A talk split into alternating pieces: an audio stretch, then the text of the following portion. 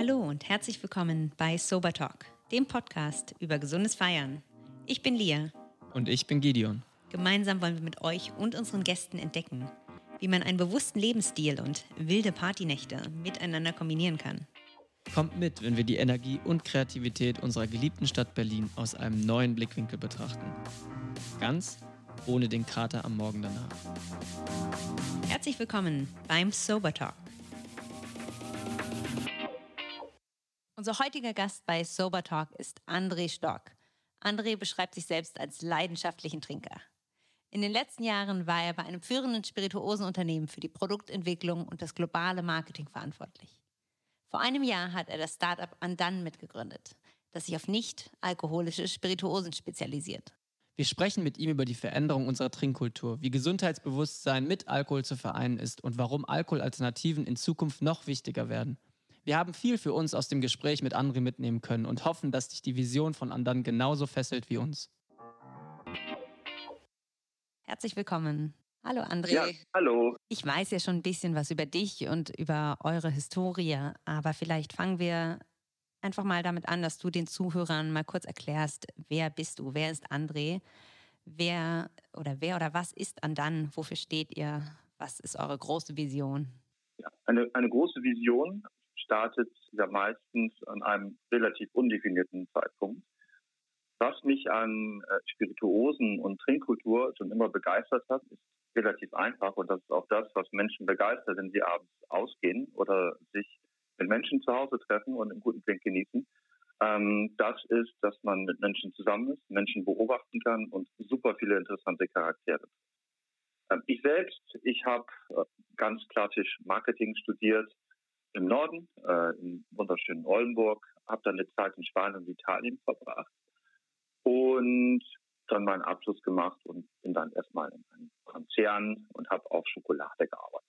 Ein das weiteres so der, Genussmittel. Der, ein weiteres Genussmittel. Also es ging bei mir immer um Genussmittel. Ähm, das was das ist der offizielle Part. Ähm, der, der inoffizielle Part ist, ähm, ich habe sehr, sehr viel ähm, reisen können, denn zu der Zeit, als ich studiert habe, was noch gar nicht so lange her ist, aber es hat sich ja schon einiges verändert, ähm, gab es keine Anwesenheitspflicht. Das heißt, ich habe immer Länder bereist in Europa und was habe ich dort gemacht? Ich bin immer gerne in, in Bars, Cafés reingegangen, bin in Tapakulturen eingestiegen, in Aperitivkulturen ähm, und habe immer sehr, sehr gerne Menschen beobachtet ähm, und mich für Sprachen interessiert. Das ist im Grunde genommen auch der Grund, warum ich dann meine Zeit in Italien und Spanien verbracht habe, Norden kommt, ja, mit, mit dem Klischee, ja, ich will nicht sagen konservativ, aber schon gut strukturiert und eigentlich sind die Norddeutschen ja eher ruhiger von ihrem Außenbild, auch nochmal in die anderen Welten einzusteigen äh, und einfach abends mitzuschwimmen. Und das, das hat im Grunde dann auch das ausgemacht, was ich im Studium nebenher noch mitgenommen habe. Mhm. Ansonsten habe ich viel auf einer Fähre gearbeitet und auch dort immer sehr viel mit Menschen zu tun gehabt. Äh, also ich habe Autos abkassiert, ich habe Autos eingewiesen, ich habe Schichtdienst gearbeitet und habe einfach da auch noch mal eine ganz andere Seite kennengelernt, nämlich äh, schön äh, stramm im Wind zu stehen ähm, und ja, der Natur ein bisschen näher zu sein. Was bei mir auch noch eine sehr, sehr wichtige Rolle spielt. Ich bin sehr, sehr gerne draußen. Ich habe das Glück, in Hamburg mittlerweile am Park zu wohnen und verbringe da auch sehr, sehr viel Zeit drin. Okay, das ist deine Liebe zu Hamburg. Wie ist denn so deine Liebe zur Spirituose oder zur, zur Welt des Alkohols? Ich habe in Hamburg in der Tat meinen äh, ersten richtigen Job angetreten. Mit richtigen Job meine ich, dass nach Praktika, Assistenz und Co. ich bei einem Unternehmen anfangen durfte, das Spirituosen produziert, importiert und vermarktet. Also im Grunde genommen vom Feld äh, bis, bis hin in die Bar oder Vermarkt alles abdeckt. Ähm, natürlich ein Traum war. Damals ging es auch äh, noch gar nicht so sehr um, um Barkultur, die sich in Deutschland gut entwickelt hat, sondern es ging sehr, sehr viel um Markenwelten, was natürlich für jemand, der aus dem Marketing kommt, super spannend ist. Also auf Marken wie Russian Standard, Sierra Tequila und Federal Branca zu arbeiten. Mhm. Am Ende dann eben auch in dem Sinne ein Geschenk, weil es immer was mit Kultur zu tun hat äh, und man immer mit sehr, sehr vielen spannenden Menschen zusammen ist. Und wie war dann der Weg von, von diesem Job, deinem ersten richtigen Job, wie du ihn gerade genannt hast, aus der Spirituosenwelt hin zur Gründung eines eigenen Unternehmens, was sich mit Premium-Spirituosen oder Craft-Spirituosen beschäftigt? Vorweg, ich glaube nicht an Zufälle und sehr gut. Das ist eine kleine Anekdote. Ähm, mein Wecker steht, seitdem ich 14 bin, immer auf 6.41 Uhr. Mhm. Natürlich am Wochenende mache ich sicherlich Ausnahmen. Aber sonst steht er auf 6.41 Uhr, weil ich, warum auch immer, mir gesagt habe, mit 41 machst du mal was anderes. Mhm. Und das ist auch ein entscheidender Treiber gewesen für mich.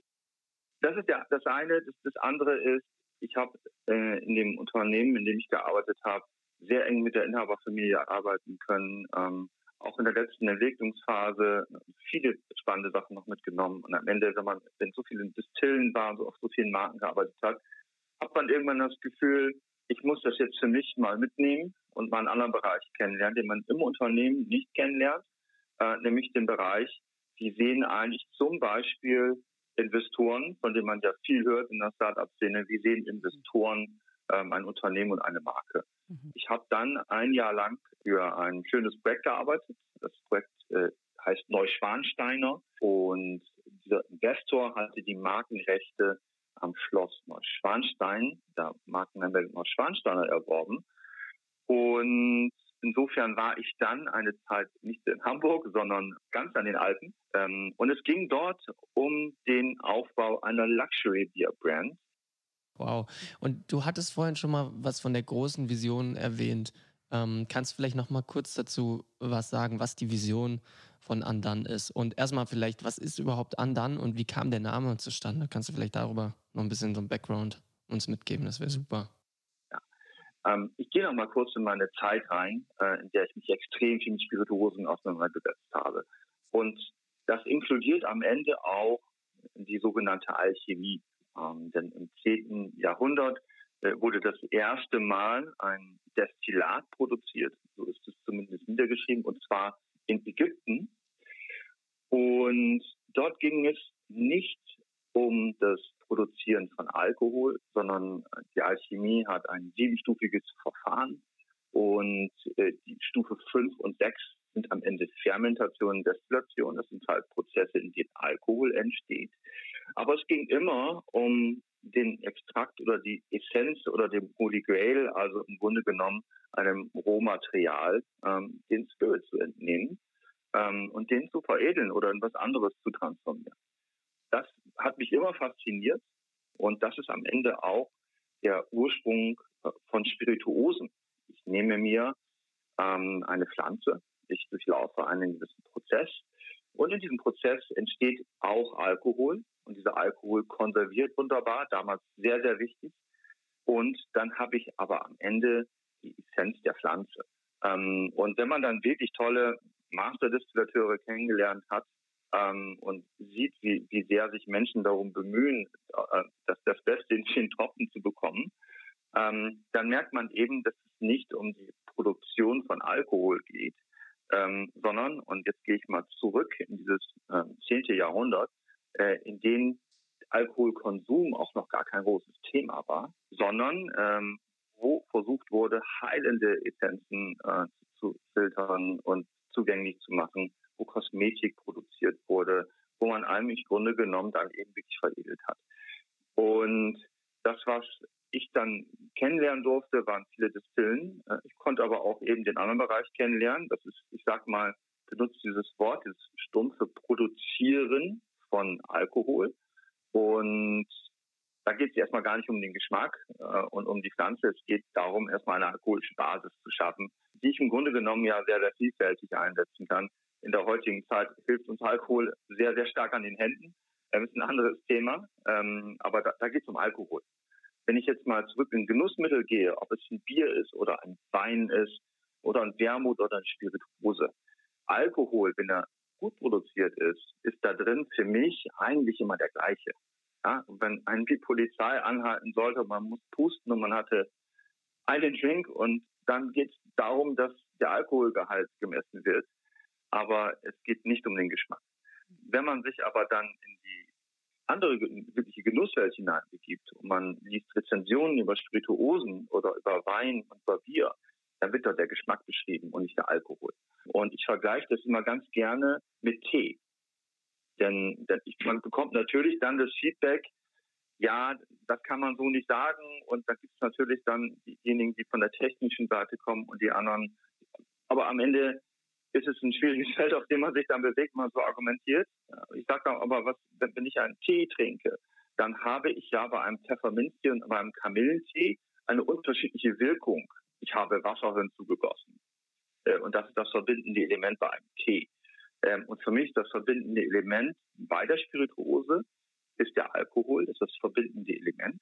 Mhm. Ähm, aber die Unterschiedlichkeit kommt aus einer Agave oder aus einem Getreidefeld mhm. Äh, oder aus Trauben oder eben aus Zucker. Also das ist für mich die Unterschiedlichkeit. Und das für mich einmal zu trennen äh, im Kopf war, war der erste Prozess Richtung Andan. Ich bezeichne gerne Andan als alkoholfreie Spirituose. Das ist ein Begriff, der nicht definiert ist und auch offiziell nicht verwendet werden noch kann. nicht, weil es ja auch noch so eine das junge Kategorie ist, aber da genau, wird sich das auch noch Das ist meine Definition, um einfach zu sagen, was passiert eigentlich, äh, wenn, wenn ich diesen Prozess trenne und sage, ich nehme den Alkohol wieder raus, ich bewahre aber äh, den, den Prozess genauso, ähm, wie, wie es die alten Alchemisten gemacht haben. Nämlich ich fermentiere vorher, ich destilliere vorher, also ich habe vorher wirklich ein alkoholisches Getränk und dann nehme ich den Alkohol raus. Und dann ist in meiner Definition der Spirit noch da mhm. und der Alkohol ist da rausgenommen. Und das war so ein bisschen die, die, äh, die ich sag mal, die Vision von Andan, ähm, ein Getränk zu haben, was die, die gleiche Schönheit der Spirituose mitbringt, äh, wenn sie gut produziert ist, aber eben nicht mich vor die Wahl stellt, die nur schwarz und weiß ist. Ich, mein Körper nimmt jetzt Alkohol zu sich es gibt eben häufig Momente, wo man selbst oder wo andere kein Alkohol genießen können oder wollen oder sollen. Ähm, und aus dieser Sicht ist, ist dann etwas verstanden zu sagen, hey, wie wäre es denn, wenn wir eine Spirituose ohne Alkohol addieren zu der Welt der Spirituose und der Getränke, damit auch all diejenigen, die zum Beispiel abends gerne in eine Bar gehen wollen, aber am nächsten Morgen um 6 Uhr aufstehen. Und da man frisch sein. Und äh, das ist jetzt nicht nur, was man gut aussehen will am Bild, sondern was eben auch, Alkohol macht eben auch etwas mit dem Körper. Ähm, dann den, den Menschen diese Entscheidung zu geben, will ich das jetzt gerade oder will ich das nicht, war, war der Ursprung von Andan als Idee und Getränk. Wie kam es dazu damals? Wie bist du da reingekommen? Also habt ihr dann irgendwann die Idee gehabt, hey, komm, lass, lass das jetzt mal machen? Oder ist es, wie hat sich das entwickelt? Also wie bist du da reingekommen? Wie hat das damit angefangen? Ich glaube nicht an Zufälle und mein ähm, Freund und Geschäftspartner, der Mehmet aus Österreich, ähm, mit, mit, türkischen Wurzeln, ganz anders aufgewachsen, passionierter Sportler ähm, und Fußballer. Und den habe ich bei Neuschwansteiner kennengelernt. Äh, und dort haben wir gemeinsam auf dem Projekt gearbeitet. Er hat argumentiert, dass gerade aus seiner Sportlerhistorie, das abends immer schwierig war, dann seinen Freunden zu sagen, hey, ich trinke gerade nicht. Ja? Ähm, ich habe morgen ein wichtiges Spiel. So, es geht nicht. Ich trainiere, während ich eher aus der Spirituosenwelt kommt, auch seit fünf, sechs Jahren in meinen Präsentationen äh, und, und in, in, den Gesprächen mit, mit Management und Co. sage, hey, das Thema alkoholfrei muss ein Thema werden, weil es gibt in der Milch die Entwicklung laktosefrei und am Ende kommen jetzt noch Hafer und Reis und Co. dazu.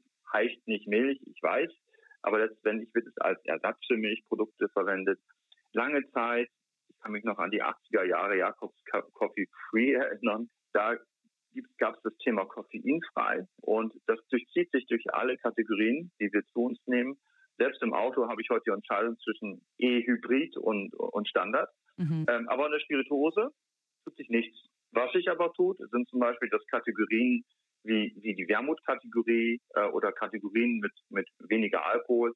Eine schöne Marke darin ist auch Aperol, ja, mit weniger Alkohol konsumiert, Aperitivkultur agiert, dass das ein Thema ist, einfach weniger Alkohol zu sich zu nehmen in einem Drink.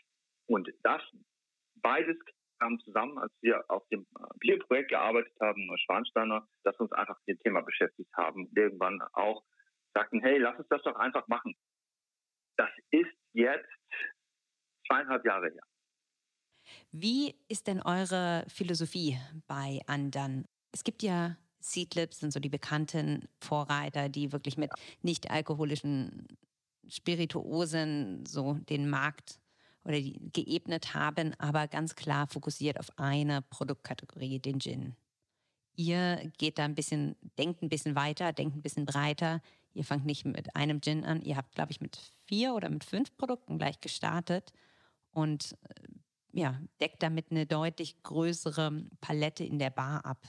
Was ist da so eure Philosophie dabei?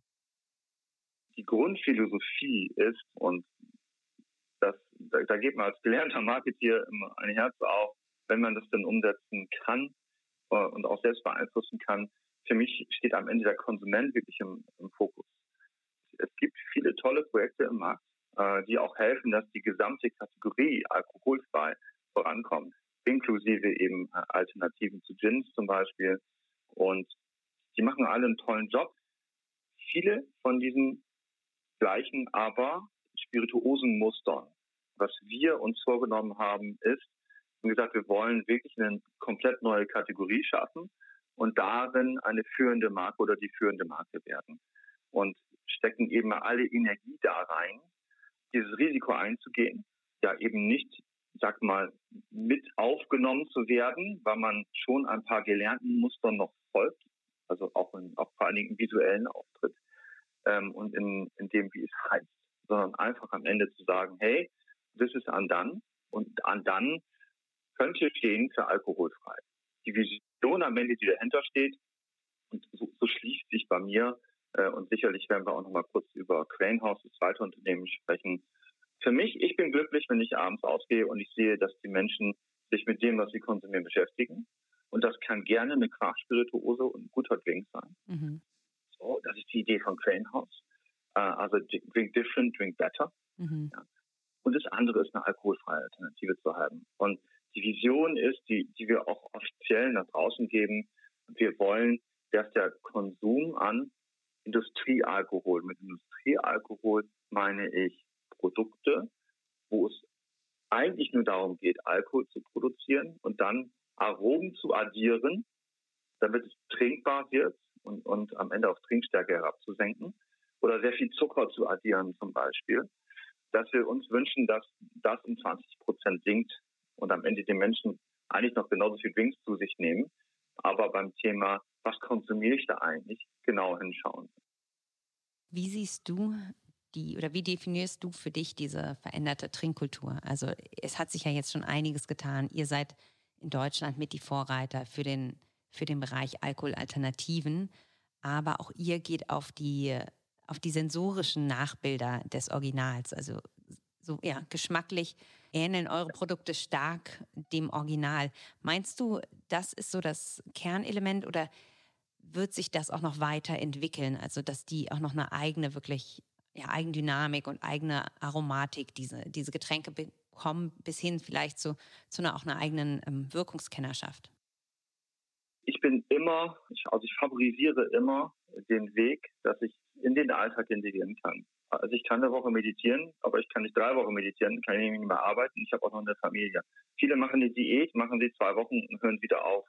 Es gibt den Dry January, ich finde es super, um das Thema zu setzen, aber jetzt vier Wochen nicht zu konsumieren, Alkohol, und dann die anderen elf Monate, ist für mich sinnbefreit. Mhm. Sondern es geht für mich darum, in den Alltag Alternativen integrieren zu können. Und ich bin nicht so vermessen, eine Marke und ein Produkt in die Welt zu bringen, die sagt, es ist komplett anders und alle müssen jetzt das. Ja? Sondern es ist für mich ein, ein Transformationsprozess. Jetzt geht es erstmal darum, wenn ich mir die Top 10 Cocktails anschaue der letzten Dekaden, die ändern sich kaum. Ja? Ähm, und das, was die Menschen abends in der Bar ordern, das ändert sich kaum. Da kommen mal manche Sachen dazu. Aperol Spritz, Basil Smash, einfach nur zwei Sachen zu nennen. Aber also der Drink bleibt meistens der gleiche. Und dafür erstmal eine Alternative zu schaffen, ganz stressfrei, ist für mich ähm, der, der, der erste wichtige Weg in dieser Entwicklung.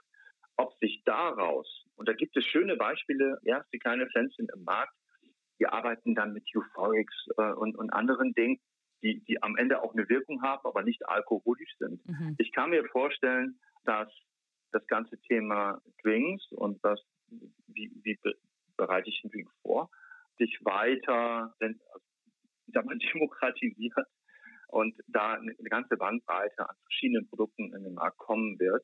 Es wird ganz spannend werden, ähm, aber am Ende ist es auch eine andere Aufgabe. Das Produkt muss stabil sein, äh, man muss es verstehen können, man muss es äh, am Ende auch ganz bescheuert gesagt verkaufen können, weil es muss ja jemand einfach auch kaufen so und muss das Risiko eingehen, das auszuprobieren. Ähm, und von daher sehe ich, ich sehe es als Entwicklungsprozess.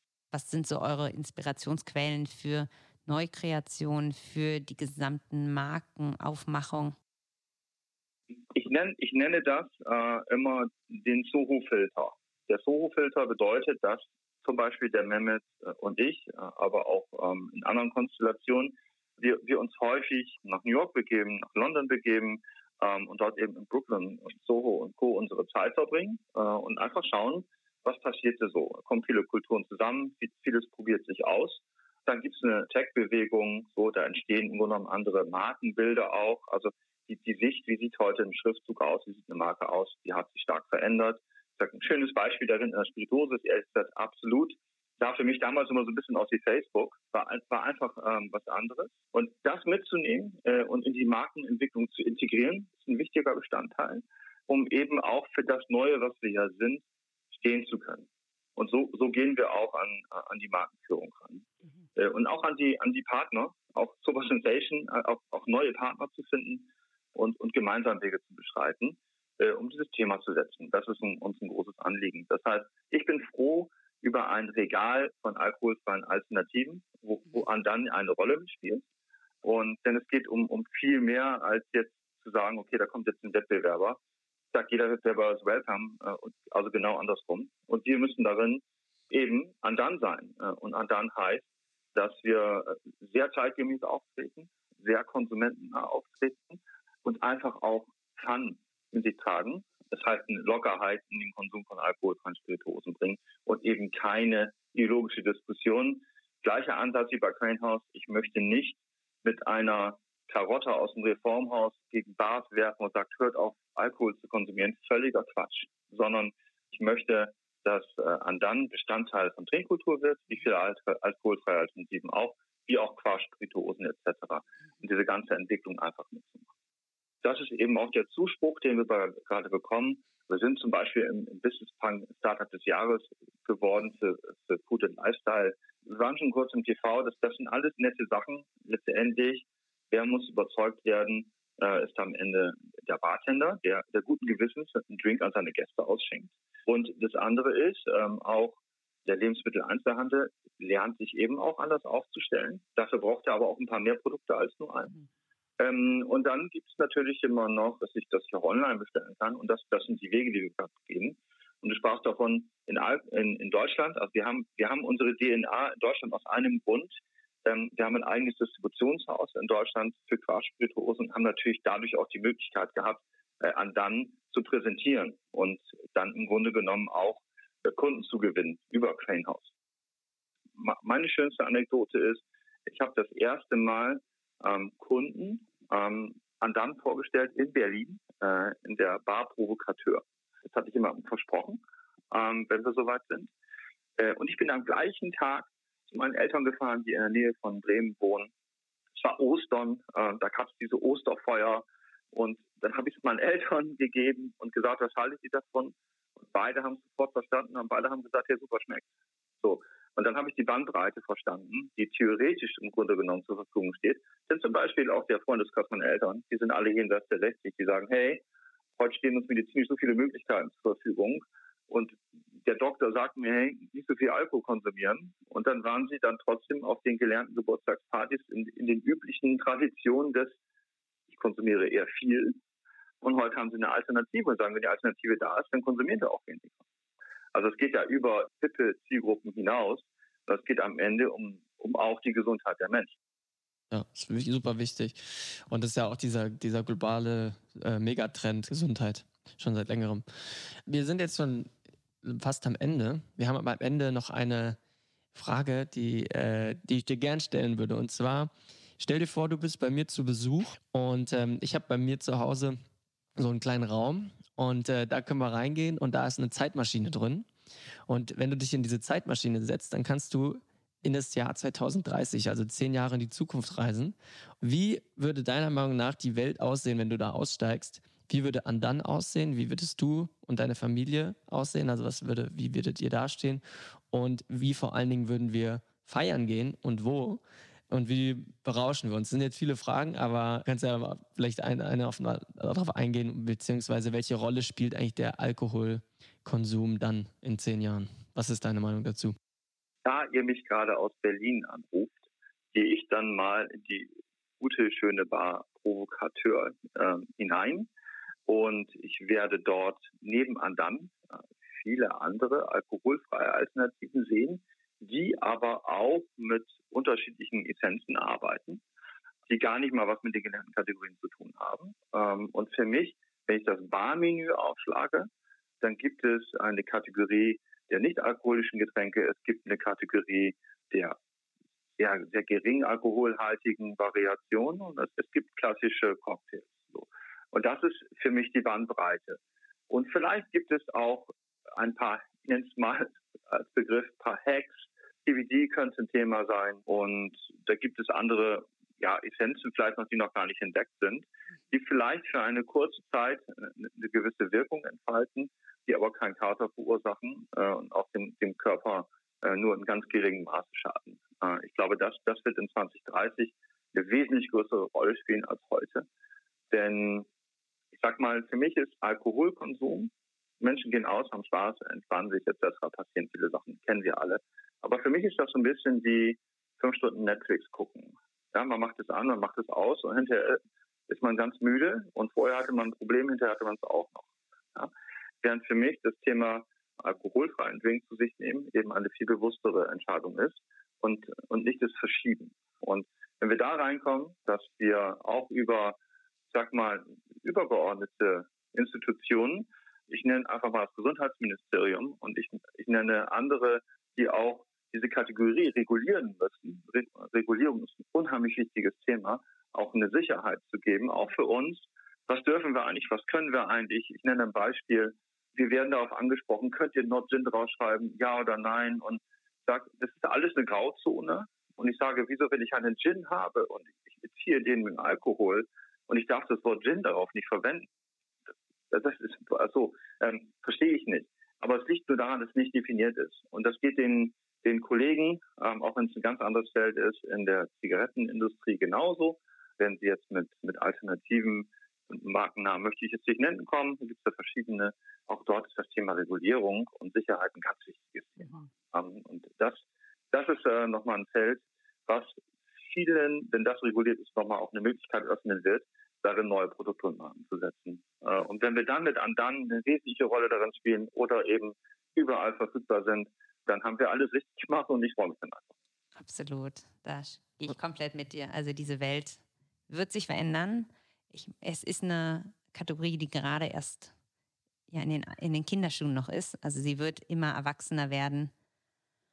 Aber wir freuen uns gemeinsam, also sowohl an dann als, als Startup, als Pionier in dem Bereich, aber ich glaube auch viele der großen globalen Marken werden auf den Trend noch weiter aufspringen. André, unsere Zeit nähert sich dem Ende. Wir bedanken uns, dass du dabei warst. Wir, wir wünschen dir und ähm, ja auch Mehmet alles, alles Gute für die Zukunft. Vielen Dank und freuen uns noch sehr viel mehr von euch zu hören, von euch zu sehen und vor allem auch eure Drinks in all den tollen Bars auszuprobieren. Vielen Dank. Ich freue mich auf unser nächstes Treffen und ich würde gerne allen anbieten, damit sie es auch wirklich ausprobieren können unter dem Code Sobertalk unter cranehouse.de äh, an dann äh, für 20% Rabatt äh, und versandkostenfrei einmal auszuprobieren. Super gerne. Und wo findet man euch eigentlich? Wo kann man von euch erfahren? Also man findet uns, wie gesagt, beim Edeka um die Ecke, wenn man den Glück hat, das ist das Aufbau des anderes. Es gibt eine Seite cranehouse.de. Dort findet man Craft-Spirituosen, Low und No Alkoholspirituosen inklusive Andan und dort einfach mal raufgehen, cranehouse.de, äh, auf und dann klicken und dann den Code eingeben. Super, vielen, vielen Dank, André, für deine Zeit. Und äh, ja, auf bald dann in Hamburg und dann, dass wir die Welt inspirieren mit unseren Alternativen. Finde ich super. Großartig. Ich freue mich auf die Zukunft. Schön, dass du auch dabei warst. Wir hoffen, du fandest das Gespräch genauso inspirierend wie wir und konntest etwas für dich mitnehmen. Wir freuen uns über dein Feedback zum Podcast und zu dieser Folge. Hinterlasse uns hierzu am besten einen Kommentar auf Instagram. Schreib uns dort auch gerne, wen wir unbedingt noch als Gast einladen sollen. Und falls du es noch nicht getan hast, freuen wir uns auch sehr über deine Bewertung bei Apple Podcasts oder deiner bevorzugten Podcast-Plattform. Wir wünschen dir noch einen grandiosen Tag. Auf das Leben, Cheers und bis zum nächsten Mal beim Sober Talk.